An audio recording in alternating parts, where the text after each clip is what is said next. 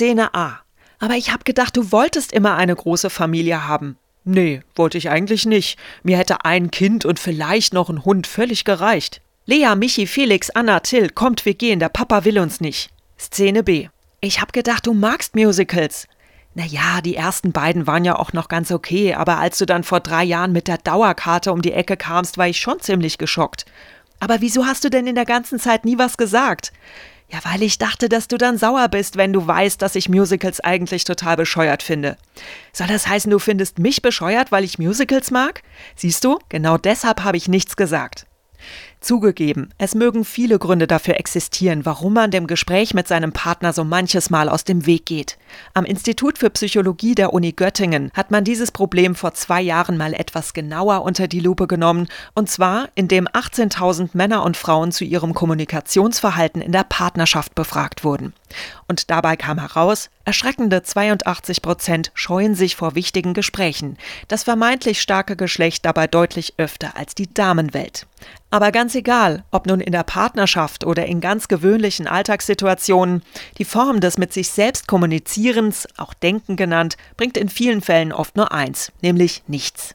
Ein Paradebeispiel für die völlig sinnlose Vermeidung eines Gesprächs bzw. im nachstehenden Fall einer simplen Frage findet sich in einem Buch des inzwischen verstorbenen Kommunikationswissenschaftlers und Psychotherapeuten Paul Watzlawick, der sich durch seine populärwissenschaftlich anmutenden Schriften einer gewissen Bekanntheit erfreute. Zumindest denke ich, dass er das tat.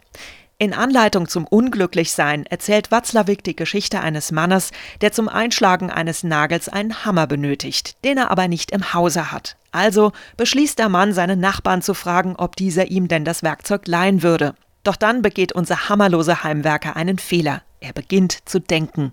Ihm fällt ein, der Nachbar habe ihn in letzter Zeit flüchtiger gegrüßt als sonst üblich. Vielleicht sei das ja ein Indiz dafür, dass dieser in Eile gewesen sei. Vielleicht stecke aber auch mehr dahinter und der Nachbar würde ihn, unseren Hammerlosen, nicht mögen und ihm womöglich auch gar keinen Hammer leihen wollen.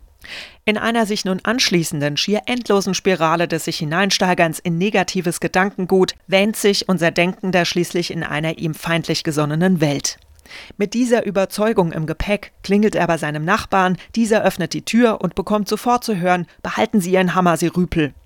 Und weil das mit dem Denken eine weit verbreitete Problematik zu sein scheint, hat man sich dieser natürlich auch schon filmisch angenommen. Im Katastrophenfilm Twister beispielsweise wird ziemlich deutlich, was dabei herauskommt, wenn man beim sich gegenseitig kennenlernen aus gewissen Aussagen falsche Schlüsse zieht, weil man, genau, nicht nachgefragt hat.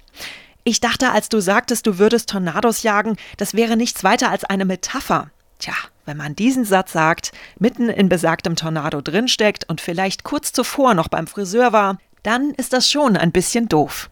Eindeutig mehr als doof ist es jedoch, wenn man dem Denken eine fatale Handlung folgen lässt, die für den anderen unter Umständen mit einem nicht ganz so glücklichen Ende einhergeht, wie in der Komödie Boomerang. Entschuldigung, dass ich Sie erschossen habe, aber ich dachte, Sie wollten mich ausrauben. Keine Frage, so manches Mal kostet es viel Überwindung, gewisse Dinge anzusprechen, vor allem wenn es um das Thema Beziehung geht. Manch einem fällt das schwer, weil er vielleicht dazu neigt, sich vieles schon im Vorfeld auszumalen und dabei leider nicht im Besitz der bunten, sondern meist der dunklen Farben ist. Oft ist es auch einfach die Erfahrung mit einer Gesprächssituation, die man ein- oder mehrmals gemacht hat und dann glaubt, dies müsse nun immer so sein.